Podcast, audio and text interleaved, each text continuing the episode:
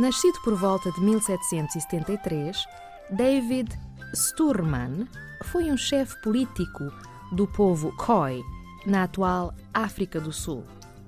Sucedeu ao seu irmão, Klaas Sturman, na luta contra a dominação holandesa e foi preso diversas vezes. David Sturman ficou conhecido pelo seu combate contra os ingleses e os holandeses e faleceu no exílio em 1830.